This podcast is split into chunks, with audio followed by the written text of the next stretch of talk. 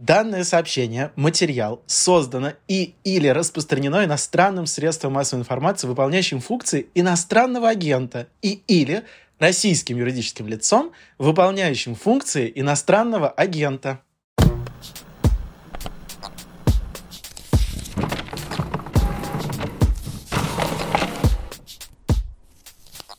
Здравствуйте, дорогие друзья! Это подкаст «Предисловие». Я его ведущая Галина Юзефович, литературный обозреватель «Медузы». И напоминаю, что в этом сезоне мы с моим дорогим соведущим разговариваем про русскую школьную классику. Здравствуйте, Саша.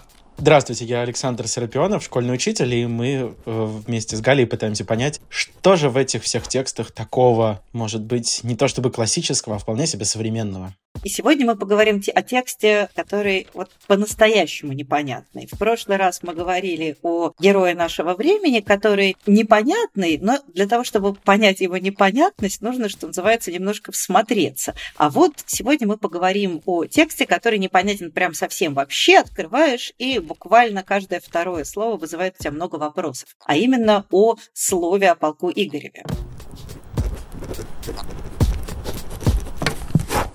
Я бы хотела начать с маленькой семейной истории, которая э, звучит следующим образом. Моя бабушка была женщина крайне пытливая и неравнодушная. И она была из тех э, бабушек, которые склонны вникать в школьную программу. Когда мой папа был еще маленьким и учился в школе, моя бабушка вникла в школьную программу по литературе, обнаружила там слово о полку Игореве, ужаснулась и побежала в школу скандалить, что за что же милых э, советских деточек мучают, принуждая их читать вот это вот абсолютно непонятное, не русским языком писанное. И каково же было ее удивление, когда она, поведав об этом моему папе и ожидая поддержки, столкнулась с совершеннейшим непониманием, потому что папа мой сказал, что это вообще лучший текст, который ему доводилось проходить в рамках школьной программы по литературе, и что у него к этому тексту вопросов никаких не возникло. А не в смысле, что все понятно, а в смысле понятно, зачем, за что и почему ему это слово полку.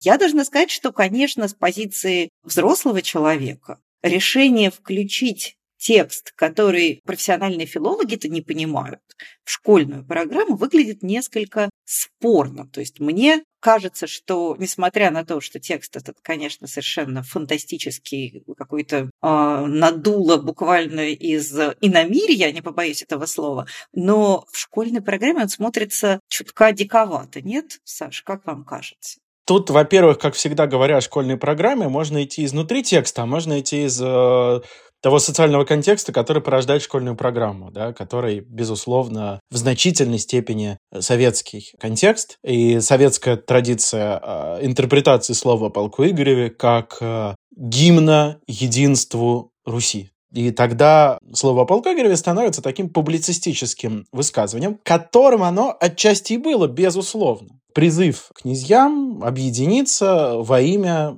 Родины, да, во имя э, спасения Отечества, которое, вот, будучи раскалываемым этими противоречиями, погибает. И в этом смысле, конечно, в советской традиции школьные программы Э, слово о полку Игореве, ну, как и многие другие тексты, они, ну, к сожалению, вот когда формировался этот школьный канон, да, или к тому моменту, как он сформировался, многие произведения школьной программы стали такими иллюстрациями к базовым тезисам. Да, вот здесь базовый тезис какой? Не нужно ссориться, дорогие князья, нужно объединяться. И это в слове о полку Игореве, безусловно, есть, но это вот такое простое объяснение, почему он, э, этот текст в школьной программе. Хотя есть и другие интересные, не знаю, сейчас или, может быть, потом, ближе к концу про это поговорить, потому что слово полку Игореве конечно же, один из э, хитов для русской культуры в том смысле, что к нему все время обращались. Да? К нему обращались сначала в эпоху романтизма, в пушкинскую эпоху. Он, конечно же, тогда отчасти стал такой придуманной э, древностью, потому что каждая романтическая культура придумывала себе какую-нибудь древность, ну или средневековье, будь то Осиан для культуры немецкой, и, и братья Грим, да, придумывающие, восстанавливающие, возрождающие фольклорную традицию в Германии. У нас во многом это было слово полку Игореве. Это было такое от, открытие, дополнительно украшенная флером загадочности благодаря тому, что не дошло никаких средневековых экземпляров, сгорел текст при пожаре 1812 года, и в пушкинское время были известны только вот уже какие-то переиздания того времени, и поэтому это дополнительная загадка, да, вот это действительно древний текст или нет, да, такой вот немножко наш осиан, да, вот как Макферсон а, придумал в европейской культуре, да, и в английской, и в немецкой, соответственно, к ней обращались, да, вот этот такой текст собрал такие вот средневековые поэмы, да, так вот и в русской культуре это была наша такая русская древность. Но и потом к нему обращались все время. Потому что вот тот текст, э, про который говорил продюсер э, нашего подкаста, пока мы готовились, Плач Ярославны, который так мучительно иногда учат в школе, да, заучивают наизусть. На самом деле, это, конечно, очень важный текст для русской культуры, потому что три светлое солнце, да, о обращении к солнцу, к Дунаю с просьбой принести, спасти мужа, который оказывается абсолютно магическим текстом, потому что они действительно все помогают, и Игорь возвращается из плена. Так вот, этот текст — это тот текст, по которому, как бы как пописанному, дальше создается песня «Выходила на берег Катюша», используя ту же самую модель. Причитания, молитвы, но я хочу сказать, что все-таки выходила на берег Катюша, финал-то открытый. Мы не знаем, послушались ли все эти э, природные силы Катюшу, хватило ли ее магической власти на то, чтобы милого вернуть. А Ярославна-то, похоже, колдовала пошибче, чем Катюша. Наверняка, что называется. Да, безусловно, хотя мы помним из истории песни Катюши, из истории обытования, что часто она и воспринималась теми, кто вернулся, да, по счастью, с войны, именно как вот такой спасительный э, текст, и дальше она придавала вот ощущение этого чуда, да, а, помогала. И у, не только, конечно же, э, Исаковский здесь, это и Тарковский, который пишет «Стихотворение тебе не наскучило, каждому снится», а, где тоже отсылает к э, слову о полку Игореве. Это военное стихотворение Тарковского, написанное во время войны, и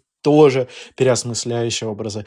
А, слово полку Игореве, но удивительно, что не только вот в, в, в эпоху Великой Отечественной войны, что логично, да, но и, например, в 21 веке обращаются к слову полку Игореве, и рэпер Баста записывает чтение слова полку Игореве, аукцион записывает альбом по мотивам слова полку Игореве. В общем, почему-то оказывается, что это текст, к которому все время возвращаются. Интересно, вот почему, несмотря на его такую далекость, герметичность, в смысле непонятность, почему к нему возвращаются все время, да, вот вот все-таки кажется, что почти никакому средневековому тексту так много не, не, не возвращались. Мне кажется, что тут понятно почему. У нас не то чтобы есть большой выбор. Наша культура все-таки при всей ее многогранности и величии, она а, сравнительно молода. То есть нас не то, чтобы было много средневековых текстов, к которым мы могли бы обратиться. Ну, не знаю, есть почти э, современное слово моление Даниила Заточника, которое я, например, бесконечно люблю, по-моему, тоже абсолютно потрясающий поэтичности текст. Вот это «Кому господине Белоозера, а мне черней смолы», вот тут у меня, что называется, сердечко заходится. Но понятно, что если нужно выбрать из трех средневековых текстов, при том, что следующий, если я ничего не путаю, большой текст – это уже задонщина, которая, во-первых, очень вторичная по отношению к слову, а во-вторых, все таки гораздо более поздняя и, прям скажем, менее прекрасная. Понятно, почему он туда попал, потому что ничего другого мы не можем предъявить. Уж не знаю, хорошо это или плохо, но вот так. Другое дело, что я вот как раз сейчас думала о том, что э, в школьной программе есть же еще один очень древний, довольно непонятный текст, а именно гомеровский текст. Я не помню, что именно сейчас проходит, Саша, Илиаду или Одиссею. Обычно это все равно фрагменты, и э, иногда в учебник помещают, помещают фрагменты и того, и другого. В конвенциональной программе это в шестом классе. Понятно, что там э, шестиклассники мало что понимают и мало соотносят. Что, что бы то ни было, с чем бы то ни было. И тем не менее, мне кажется, что, несмотря на то, что Илиада э, и Одиссея там, на две тысячи лет старше, чем слово о полку, несмотря на это, они как-то все равно интуитивно понятнее. Там есть какой-то сюжет, прибежал такой-то копьем в такого-то туда-то тыкнул. Есть какая-то объединяющая, понятная, прозрачная история. А здесь сплошные какие-то загадочности. И все-таки, несмотря на то, что, по последние 200 лет слово о полку Игореве изучают все и безостановочно, все равно прозрачность в нем не достигнута и, в принципе, недостижима. И, конечно, в нем есть вот этот элемент магического камлания, когда тебя просто завораживает этот текст. И вот, кстати, маленькое лирическое отступление, я вообще не понимаю, в какой смысл, например, в переводе Заболоцкого. По-моему, это прям чистое вредительство. Потому что там вся э, сюжетная непонятность осталась, а вся вот эта вот камлательная, ритуальная, магическая поэзия, она исчезла. Но, тем не менее, конечно, вот эту камлательную красоту вложить в голову э, восьмикласснику, мне кажется, это какая-то очень нетривиальная задача. Может, Саша, вы расскажете, как вот вы, как учитель, что вы делаете, чтобы ваших восьмиклассников втырило я люблю про это рассказывать, не скрою, вы меня остановите, если меня понесет. Потому что, во-первых, мне кажется, что всегда с любым текстом, когда нам что-то непонятно, это хорошо, а не плохо. И важно зафиксировать для себя эту непонятность, потому что Конечно же, она в слове о полку Игореве часто связана с чем? Огромное количество перечислений, перечислений разных князей, перескакивание с одного времени на другое. И это уже важно для слова о полку Игореве, это ощущение вот этой раздробленности, рассыпанности страны, рассыпанности князей. Это ощущение наступающего хаоса, которое там передано в том, что блистательно через эту вот черноту, наползающую все первую половину слова полку Игореве, на нас наползает чернота. Там солнце а, тьмою путь прикрывает. Это вот про это солнечное затмение, с которого все начинается, но там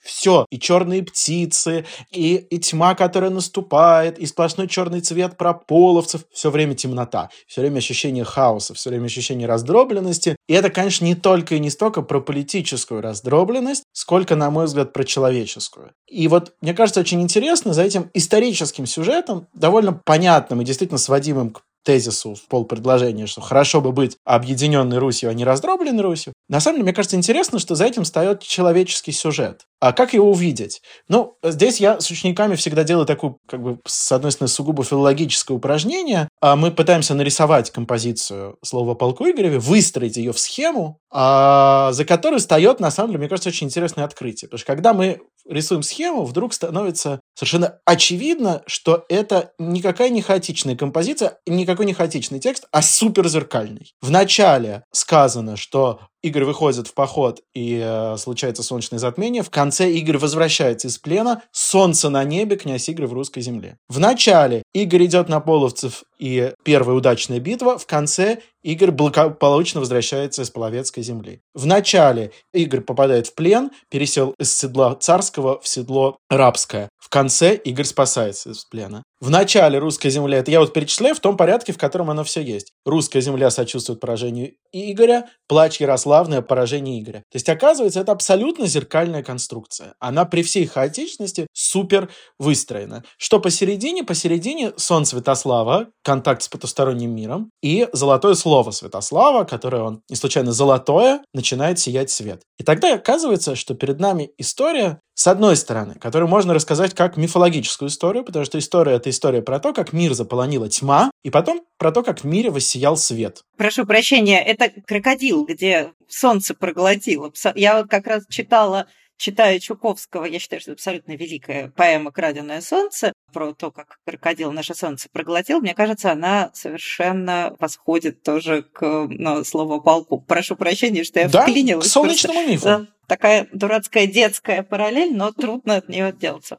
Солярный миф, безусловно. И, как часто в мифологических текстах бывает, здесь еще очень важна мифологическая граница. Ну, здесь это не лето, не Стикс, но зато река а, Каяла, такая странная мифологическая река, которая является границей между этими мирами. Игорь попадает в потусторонний мир, практически буквально умирает перестает существовать для этого мира. Поэтому спасти его можно только обращаясь к силам природы. Никто больше не в силах его спасти, только силы природы. Ну, как в любой сказке, во многих эпических текстах, да? И потом по реке же причем очень странно, превращаясь в птицу, в гоголя, в утку, превращаясь в разных существ, возвращается домой. То есть Игорь, совершив страшное преступление, которая вовсе не только в том, что он отдельно от своих братьев пошел в поход, а в том, что он не послушал силы природы, он не послушал солнечное затмение. Это безрассудный поход, военный поход князя, ну, знакомая нам сейчас история, который оборачивается страшной трагедией для него, по сути дела, смертью, попаданием в потусторонний мир, где все черное, где все темное, где какие-то страшные существа, и затем в конце он возвращается в мир наш. Возвращается почему? Здесь, мне кажется, очень важный второй такой план, помимо мифологического, это план психологический, я бы сказал. Перед нами история про гордыню. Игорь хочет шеломом дому, Дону испить, он хочет себе славу добыть. Про гордыню, которая оборачивается смирением. Потому что перед тем, как вернуться в родной дом, он э, едет в Киев к Богородице Пирогощи, то есть в храм Богородицы Пирогощи. Зачем он туда идет? Ну, зачем, собственно, всегда человек идет в храм? Покаяться. После преступления, повторюсь, не столько государственного, сколько, ну, такого внутреннего, человеческого преступления, он кается. То есть гордыня превращается в смирение. Кстати, не только гордыня, там есть еще очень понятное нам всем чувство. Это чувство обиды, которое там передано через отличный образ. Обида крылами накрыла русскую землю. И вот это ощущение обиды, которое всепоглощающее, ну, не буду говорить опять же про актуальный контекст, хотя тоже отлично работает. Сегодня мы бы назвали это с красивым словом ресентимент, не побоюсь этого слова. Да, да.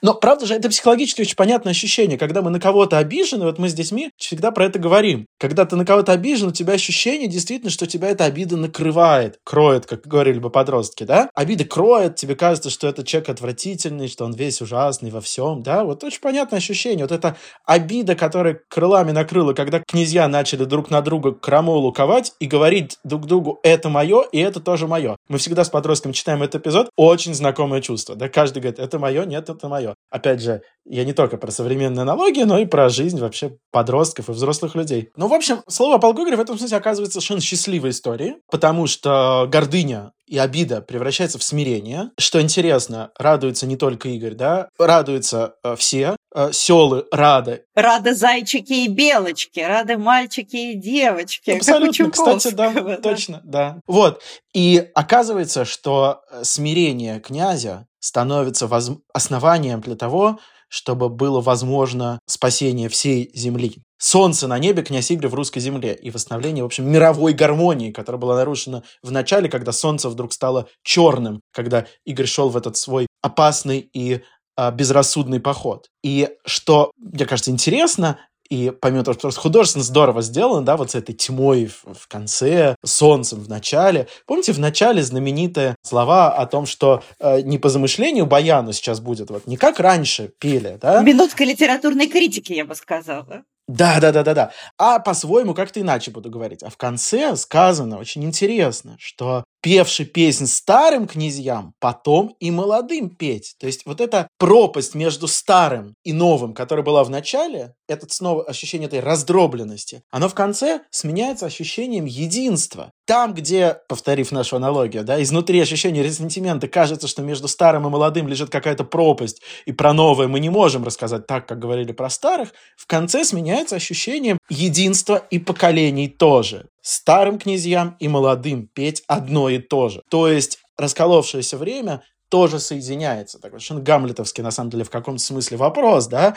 Вот эта распавшаяся связь времен, распавшееся поколение князей вдруг вот это каким-то почти чудом в конце соединились. И таким образом, мне кажется, что это вариация на тему одного из самых универсальных сюжетов, который есть в европейской и не только европейской культуре. Это сюжет о блудном сыне, который уходит из дома, а, тратит все, теряет все, раскаивается и возвращается домой и получает еще больше, чем имел, да, и получает счастье спасения.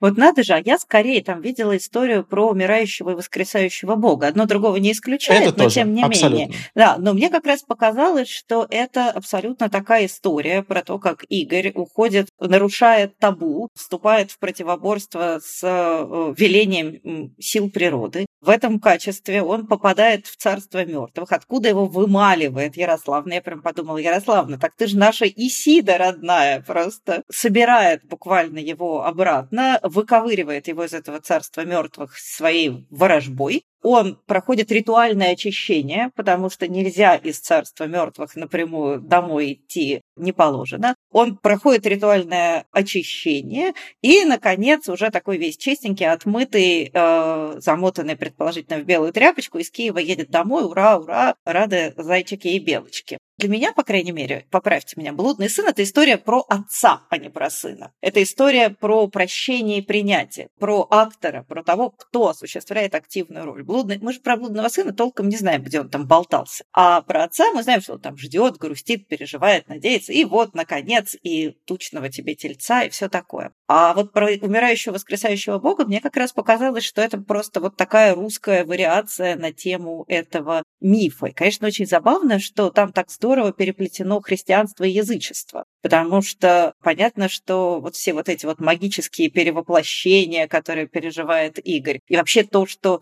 он же ослушался не Бога, ему же не Богоматерь там явилась в дороге и сказала «не ходи», ему а, силы природы сказали «не ходи». Там еще какой-то див непонятный, который вверху древа кличет. Див – это же явно какое-то не нашинское, не христианское божество. И тем не менее, вот очищаться он едет в Киев, очищаться он едет к Богоматери. Так что все это, конечно, какое-то очень такое наше корневое, родное, увлекательное, и в основе лежит вот этот, мне кажется, архетип божества, которое уходит в подземный мир и оттуда возвращается преображенное. Да, может быть, действительно, а дальше-то все как-то жизнь наладится, время соберется обратно в кучку, потому что условный Христос, условный Осирис, условный, не знаю, Таммус вернулся к нам из царства мертвых, и э, вот теперь сейчас заживем. Два слова скажу про античные параллели. Ну, всегда, когда читаешь после длительного перерыва, видишь очень много такого, чего не видел раньше. Во-первых, конечно, он едет в Киев абсолютно как арест,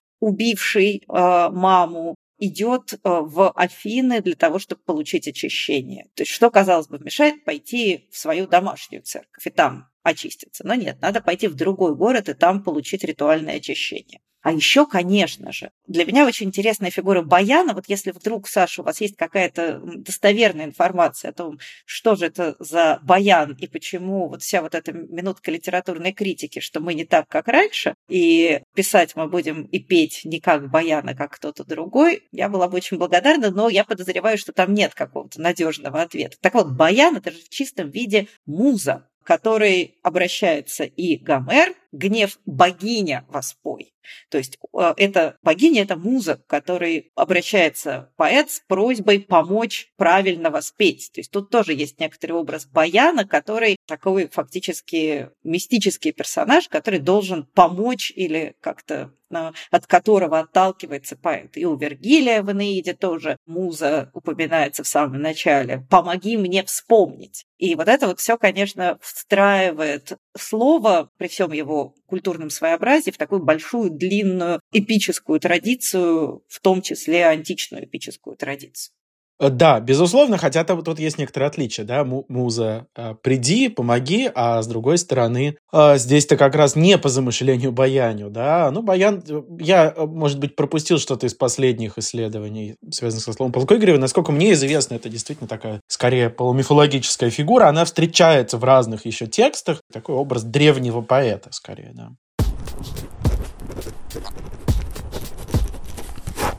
Скажите, Саш, а что вот когда вы преподаете, что вы делаете со всеми этими бесконечными непонятными словами, которые нам не смог объяснить никто, включая Залезняка и Дмитрия Сергеевича Лихачева? Как вы их в детей пропихиваете? На самом деле, это проблема, конечно, с которой все время сталкиваются учителя. И вот э, текущая ситуация с э, попытками внедрить единую программу, в которой нужно все проходить со скоростью пулеметов, значит, про все тексты говорить, она, конечно, это усугубляет. Потому что реально, когда учитель литературы приходит в пятый класс, а там Бородино, и он понимает, что там непонятно уже не 50%, а 95%, кто кивер чистил весь избитый и так далее, что это кого-то избили и, и, и, и прочее, да. И со словом полковника ситуация точно такая же, да, поэтому здесь, э, конечно, приходится что-то комментировать комментировать на ходу. Последний раз мы вот с коллегой придумали, что э, дети сами составляли комментарий, вернее, фрагмент какого-то комментария, выделяли непонятные слова, и прекрасно понимая, что все мы перевести не можем, дальше выделяли слова, без понимания которых, ну, совсем никак нельзя обойтись, делали к ним какие-то энциклопедические справки, друг другу про это рассказывали. В общем, пытаемся как-то погружаться. Мне важно, чтобы они себя сами попробовали в роли исследователей, да, историков, комментаторов, филологов, повыбирали э, источники, которые э, хорошо использовать, да, вот сразу увидели, что по первой ссылке не очень какое-то понятное определение или вообще левое какое-то, а по второй ссылке уже про тьму тараканского идола кажется чуть более надежно. Мы вместе пытаемся этот текст расшифровать. Для меня это важная история еще и потому, что действительно последние два столетия с лишним исследователи, филологи, писатели, критики пытаются расшифровать слово о полку Игореве. Да? Выходит куча комментариев, целая детективная история с э, э, выяснением даты, времени создания слова полку Игореве, потому что долгое время это не было доказано, и многие э, люди э, выдвигали самые разные гипотезы, что, может быть, это мистификация начала XIX века, может быть, это никакой вовсе не древний текст. Он действительно очень странный. Несмотря на большое количество аналогов, которые вы сказали там э, в плане сходства сюжета или отдельных мотивов, в общем, такого текста в конце XII века и в начале, и в XIII веке мы не находим, чтобы в нем столько всего соединялось, да, и христианство тут тебе, тут и язычество, тут тебе и а, вот этот молитвенный плач, тут такое заклинание магическое, тут же а, тебе историческое повествование, довольно достоверное, если сравнить с Задонщиной, тут же тебе совершенно лирические фрагменты и вот эти лирические такие вопли, восклицания авторские. В общем, мы не находим такого текста в это время э, в русской культуре. Он, он действительно стоит особняком. Поэтому сомневались. Может быть, это мистификация. Вот только великий ученый Андрей Анатольевич Залезняк доказал, почему все-таки это средневековый текст.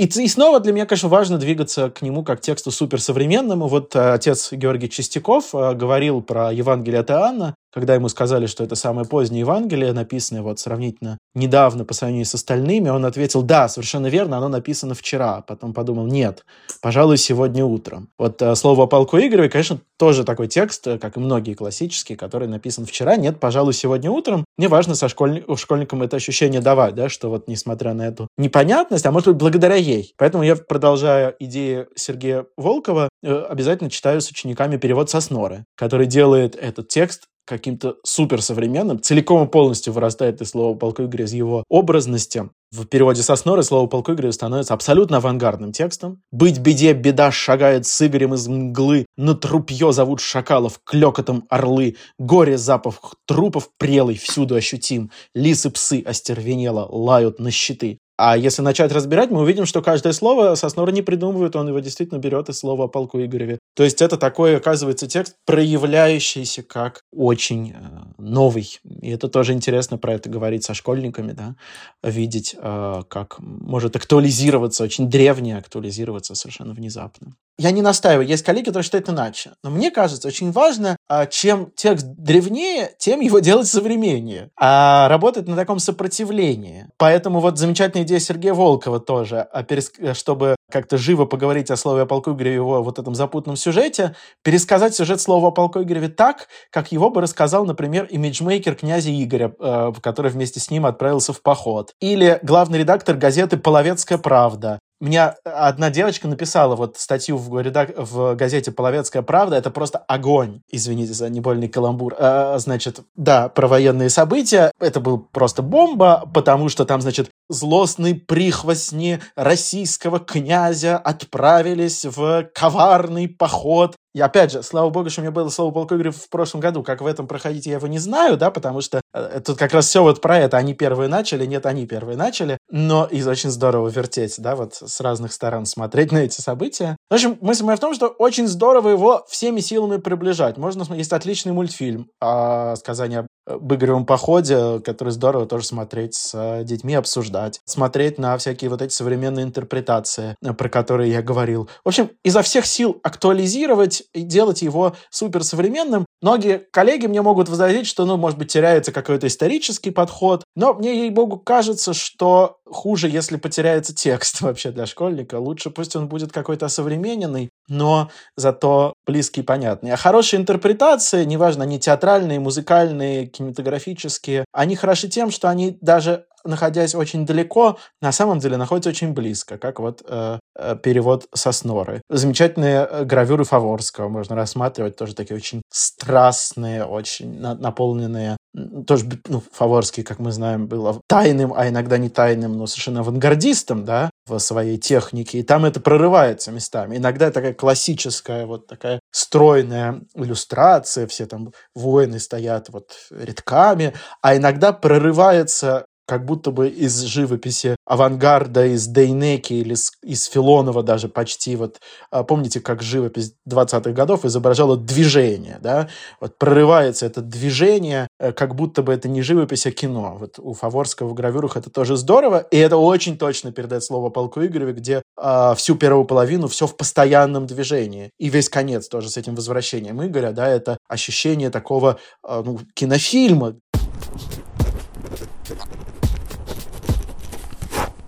Кстати сказать, мне кажется, иногда интересно и не переводить. А, потому что вот я с этого начинал. Вообще, когда мы что-то не понимаем, это классно, это здорово. Вообще культура в каком-то смысле, с одной стороны, призвана нам объяснить мир, а с другой стороны, призвана показать, что вообще-то мир может быть непонятный, это классно. Ну, как другой человек, да? Мы же не пытаемся от другого человека потребовать, чтобы он был нам абсолютно понятен на 100%, сволочь такая, что ты непонятен. Так и с текстом литературным. Не надо, мне кажется, то есть важно иногда все понимать, читать прекрасные академические комментарии, но иногда важно не понимать и просто порадоваться тому, как действительно здорово звучит вот это вот уже за шеломями еси, и как оно нам сейчас не до конца понятно, и в этом, безусловно, какая-то такая магия не до конца понятного текста, мелодия не до конца понятного текста, которая в переводе действительно иногда теряется, и вот как в переводе Заболоцкого вообще превращается в такую сусальную какую-то картинку, там тра-та-та, тра-та-та, тра-та-та, да? Хотя это, конечно, совсем не тра-та-та, слово полку Игореве, а это наоборот, это вот, повторюсь, это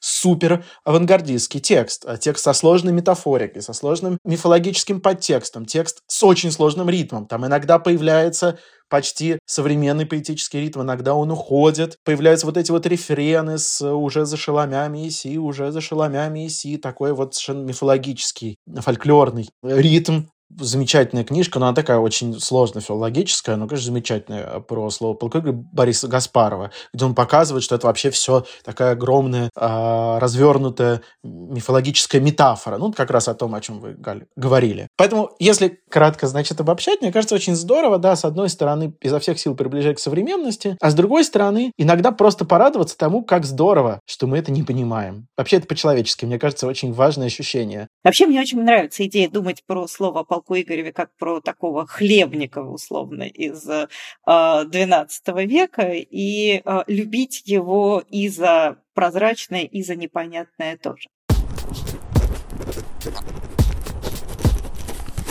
Ну что ж, давайте перейдем э, к разделу не только радость, но и польза и порекомендуем нашим дорогим слушателям что-нибудь, что можно было бы почитать вслед за словом. Мы, наверное, все время про это говорили, и поэтому не проговорили это ни в какой момент максимально рельефно. Слово полку Игореве – это текст, в котором, я не помню, кто это сказал, может быть, может быть, как раз-таки Дмитрий Сергеевич Лихачев, что это текст, в котором радость и горе обнимаются в котором присутствует вот эта вот удивительная гармония абсолютного горя и э, абсолютного, абсолютной радости. Я хотела бы в связи с этим вспомнить книгу, которую я очень люблю и которой, на мой взгляд, как-то немножко не хватает читательского внимания, по крайней мере, в России. Это книга главного писателя моей жизни Джона Рональда Руэлла Толкина, которая называется «Дети Хурина». Дети Хурина – история, в которой акцент э, расставлены иначе. Все-таки автор слова о полку Игореве проводит читателя через ад, но выводит его в рай, проводит его через брак ко свету. У Толкина этого нет, конец этой повести абсолютно безысходно трагический, но мне кажется, вот по какому-то вот этому вот соединению абсолютного сияющего света и абсолютной безнадежной мглы а, эти два произведения похожи. История детей Хурина, Турина, Турамбара и его сестры и жены Нейнор, она возникает у а, Толкина в его книге «Сильмариллион», и после уже смерти самого Толкина. Сын писателя Кристофер Толкин расширил эту историю, добавил в нее что-то, что он нашел в отцовских черновиках, и получилась вот эта вот, собственно говоря, повесть. Надо сказать, что Кристофер Толкин был э, совершенно никакущий визионер, но очень неплохой стилист, то есть как писатель букв буквально, писатель слов, он был вполне на уровне, поэтому мне кажется, что «Дети Курина» — это очень поэтичная, волнующая книга, и история героя, который проходит через все испытания, получает награду в виде любви прекрасной женщины и понимает, что злой Рок догнал его в этой точке, потому что возлюбленная его оказывается его же давно потерянной сестрой, и, соответственно, табу на инцест не может быть преодолено, не может быть никак оправдано. Это, конечно, история, которую Кристофер Толкин рассказывает как какую-то очень чистую, волнующую. И вот это соединение света, этот колоссальный диапазон от очень ясного до очень темного, мне кажется, э, отсылает нас к слову полку Игореве. Так что, если вы не читали, то «Дети Хурина», э, Джон Рональд Руэлл Толкин, Кристофер Толкин, почитайте. Мне кажется, что это книга, которая прекрасно ложится в ту же традицию. Я в своих рекомендациях буду двигаться сначала вот от э, стремления к пониманию, про которое говорил, и назову, наверное, без привлечения главного лингвиста второй половины 20-21 веков, к сожалению, покинувшего нас пару лет назад, Андрея Анатольевича Залезняка, у которого есть книга про слово полку Игореве, она называется «Слово полку Игореве. Взгляд лингвиста». И все это, несмотря на, может быть, немножко занудное научное название, хотя вообще научное занудство Залезняка — это отде- тема отдельного разговора. Оно прекрасно. Оно прекрасно, удивительно, великолепно. А те, кто слушал его лекции, помнят, как он прекрасно может, мог про одно слово, про один какой-нибудь падеж рассказывать 20 минут так, что ты слушал, не отрываясь, впитывая каждое слово. Вот здесь это действительно детективная история, э, доказывающая то, что слово о полку Игореве все-таки действительно текст средневековый. Э, не буду давать много тизеров и рассказывать, почему, как именно Залезняк это доказал. Это действительно ужасно красивая интеллектуальная конструкция. Это очень красивое научное доказательство. Это интеллектуальный ход с очень неочевидный, который придумывает Залезняк, но который абсолютно беспроигрышный, но беспроигрышный еще и потому, что Залезняк, как настоящий ученый, знает про принцип фальсификации и замечательно в своей книге показывает, а что все-таки может быть иначе и что все-таки может опровергнуть его теорию.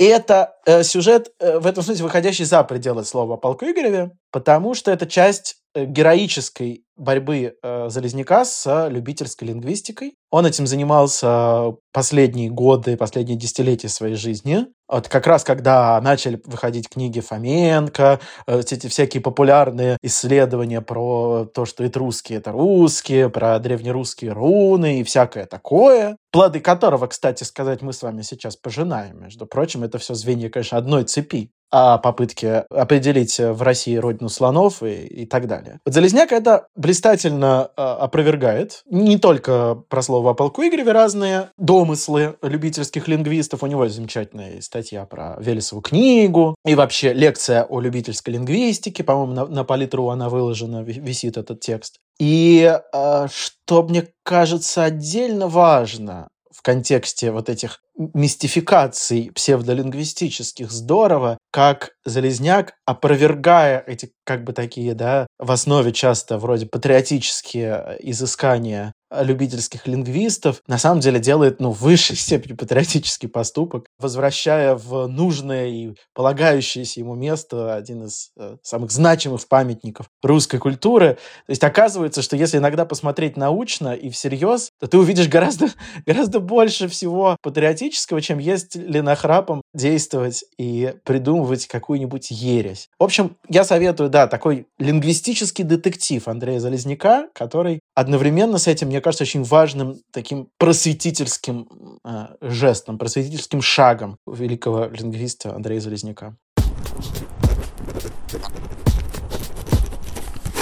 Я э, хотела бы посоветовать книгу сравнительно новую и недавно ставшую жертвой экранизации. Это роман замечательного уральского прозаика Алексея Иванова «Сердце Пармы». «Сердце Пармы», мне кажется, э, вообще лучший, наверное, роман этого писателя. И опять же, в нем есть э, некоторый субстрат, который сближает его, на мой вкус, с словом. Э, объясню почему. Вообще идея поражения поэтическое поражение, поражение, которое оказывается в некотором смысле важнее победы. Это довольно распространенный сюжет, который именно в слове, как мне кажется, находит свое наиболее выпуклое воплощение в русской культуре. Идея проигранной битвы, которая становится в большей степени подвигом, чем любая самая славная победа. И «Сердце Пармы» Алексея Иванова – это тоже история проигранной битвы, проигранной войны, проигранного противостояния, которое в то же время оказывается основой для совершенно невероятной красоты и поэтичности легенды. Действие происходит в, 16, э, в 15-16 веках, когда а, Московская Русь осуществляет экспансию на пермские земли. А пермские земли, они, в общем, уже не заселены а, исключительно дикарями, а, ну, в картине, в тогдашней картине мира. Там уже существует русское княжество Чердынское, и глава этого Чердынского княжества, князь Михаил, главный герой всей, всей этой бесконечно а, масштабной эпопеи, он человек, который одновременно принадлежит к двум мирам. И к миру Пармы. Парма – это Уральский лес, Уральская тайга. И к миру христианскому. И вот он выступает защитником самобытности этого региона. Он противится его унификации, он противится его включению в имперскую усредняющую орбиту, которая воплощена в виде московского княжества, которое напирает на уральские земли, пытаясь их подвести под свой стандарт, который осуществляет реальную колониальную войну. И, как мы сегодня знаем, война это была проиграна, битва это была проиграна, Пермь, Парма перестала существовать как уникальный регион, вливается в имперскую Россию, но это поражение стоит тысячи побед. И мне кажется, что вот эта способность говорить о поражении, которое стоит тысячи побед, а Алексей Иванов напрямую по прямой э, линии наследует от слова о полку Игореве. Я вообще очень люблю этот роман. Мне кажется, что очередная экранизация Алексея Иванова сыграла с ним очередную дурную шутку. Сейчас все посмотрят фильм, который, насколько я могу судить, крайне спорный получился, и все на этом успокоятся, вместо того, чтобы пойти и прочитать роман. Вот я тут воспользуюсь минуткой, выбегу с плакатом, не смотрите кино, читайте роман. Это а, великая, на мой взгляд, правда, не побоюсь этого слова, великая книга современной русской литературы и, конечно, прямая наследница слова о полку Игореве. «Сердце Пармы» Алексей Иванов.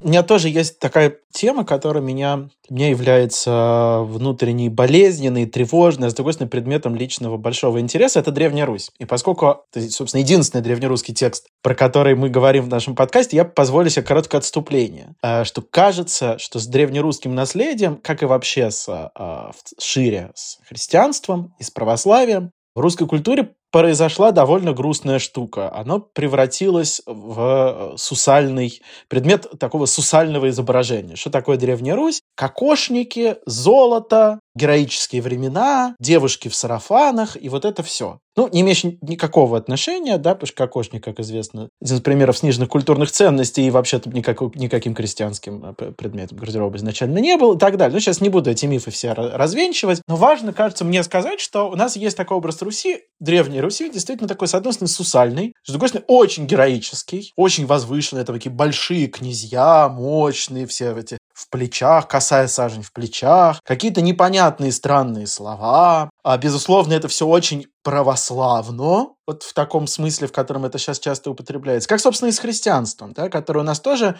пройдя по понятным причинам, пройдя через синодальный период, когда, значит, э, никакой тайной исповеди не было, когда проповеди утверждались у митрополита и так далее, причем блистательно написано в книжке Кучерской про Лескова, да, вот оно тоже у нас христианство превратилось в такую красивую картинку, золотые иконы, свечи, значит, эти самые платочки. Хотя вообще-то христианство – это религия провокации, это религия радикального оптимизма, это религия суперсовременная, да, но оно, к сожалению, в нашем культурном поле стало вот такой красивой картинкой. Древняя Русь тоже, да, я думаю, все понимают, о чем я говорю, да, вот такая вот, вот золото много, да, купола обязательно, свет горит, ну, вот глазунов, да, значит, э, в общем-то, сюда же, конечно же, Нестеров, да, вот такие вот, все такое вот красивенькое, деревца. Мне кажется, что это, безусловно, наверное, эта сторона образа тоже есть, но есть и другой способ восприятия Древней Руси, способ к ней прикоснуться. Посмотрев на нее, вот я об этом немножко говорил, как на авангард. Что Древняя Русь, она во многом этим авангардом и была. Она непрестанно контактировала с Западом, а вовсе не, не только отторгалась от него. Она делала художественные открытия абсолютно соразмерные западному возрождению. И Феофан Грек, и Леонардо да Винчи — это сходное явление в своей революционности. Феофан Грек, Андрей Рублев — абсолютно революционные деятели искусства. И слово полку ведь тоже, конечно, абсолютно революционный, прорывной, авангардный текст. И теперь же, переходя к рекомендации от небольшого лирического отступления, я порекомендую книжку поэта Виктора Сосноры. Книжка называется «Всадники». Она, кстати, доступна в интернете в первом своем издании с прекрасными иллюстрациями. И эта книга, показывающая, как Древняя Русь может открываться вот именно как глубоко авангардное явление, а где звучат разные голоса, перебивают друг друга, как в каком-нибудь постмодернистском э, фильме или постмодернистской, постмодернистском музыкальном произведении, а где звучат вот эти вот самые разные ритмы, опять же, перебивающие друг друга, я уже цитировал, могу еще из э, того, как Соснора переосмысляет слово о полку Игореве. Так, например, и тропинки нет обратно, стяги пали, разлучились. Два брата на реке Каяле, на Макатихе Кручинный, где на месте свалки ковыряют мертвечину голодранцы галки. И вот действительно такой то ли Хлебников, то ли Маяковский. Сборник «Всадники» весь посвящен самым разным древнерусским сюжетам. Тут и застолье новгородских мятежников, тут и слово о полку Игореве, тут и э, фантазия на тему мальчика-баяна из Загорья, как баян, как маленький мальчик. Наверное, из современной культуры, может быть, это отчасти напоминает вот то, как работает с Древней Русью э, Водолазкин в Лавре. Ну, еще смелее, мне кажется, потому что э, Соснора показывает, как вот за этим шумом истории, шумом времени, средневековья можно увидетать очень, повторюсь, современные голоса, очень современную образность. На самом деле, ни секунды не отступая от средневековья, от верности текстам, с которыми он работает. В общем, очень советую поэзию Виктора Сосноры, работающей со средневековьем.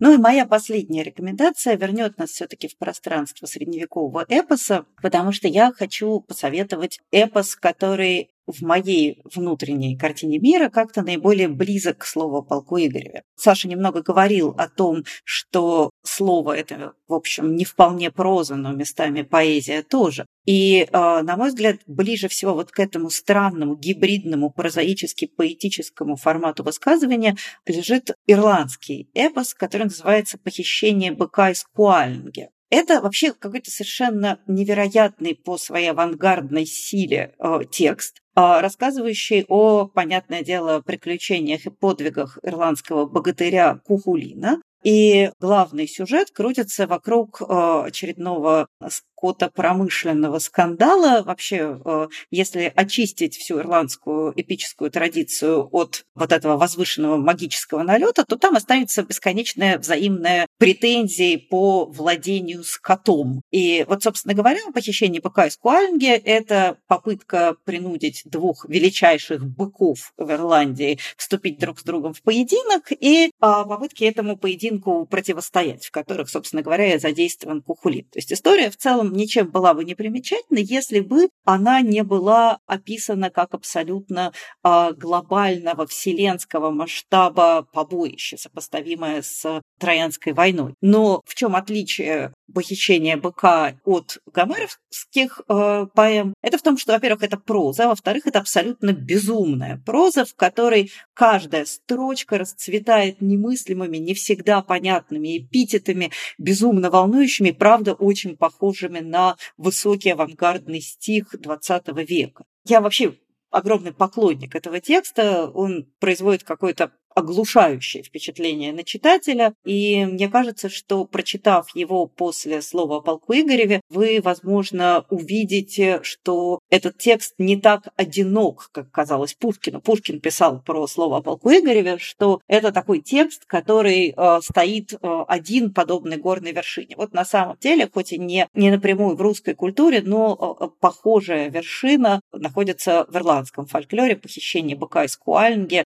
оглушительной, повторюсь, силы текст на стыке поэзии и прозы. В конце хотел порекомендовать не, не почитать, а послушать группу «Аукцион». Меня тут на фоне разных переживаний, страданий и отчаяния открыл, что аукцион, оказывается, еще и псалмы спел. И когда я послушал псалмы аукциона, это прям было что-то невероятное. Вообще, мне кажется, что аукцион и Федоров, когда, да, и без аукциона, и аукцион в целом, блистательно глубоко работают с э, классической поэзией, классической культурой. Напомню, например, их альбом по э, стихам Пушкина.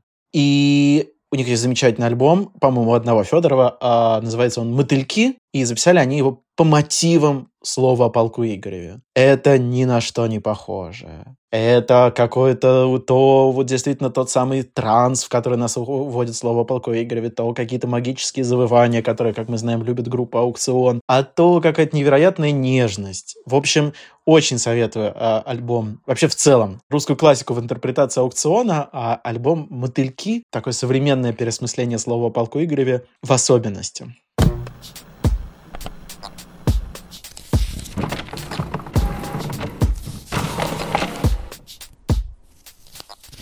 Спасибо большое, дорогие друзья, что вы были с нами и слушали наше взволнованное э, бормотание на тему самого волнующего и непонятного текста школьной программы, да и всей русской словесности, наверное, тоже. А в следующий раз мы поговорим о тексте куда более прозрачном и тексте, с которого в сущности стартует классическая русская литература. Как правило, именно он открывает э, русскую литературу XIX века. В следующий раз мы мы поговорим о «Горе от ума» Александра Сергеевича Грибоедова. А на этом мы прощаемся с вами. Увидимся через неделю. Я Галина Юзефович. До свидания. Спасибо вам большое. Я Александр Сарапионов. Продолжим через неделю разговора о классике.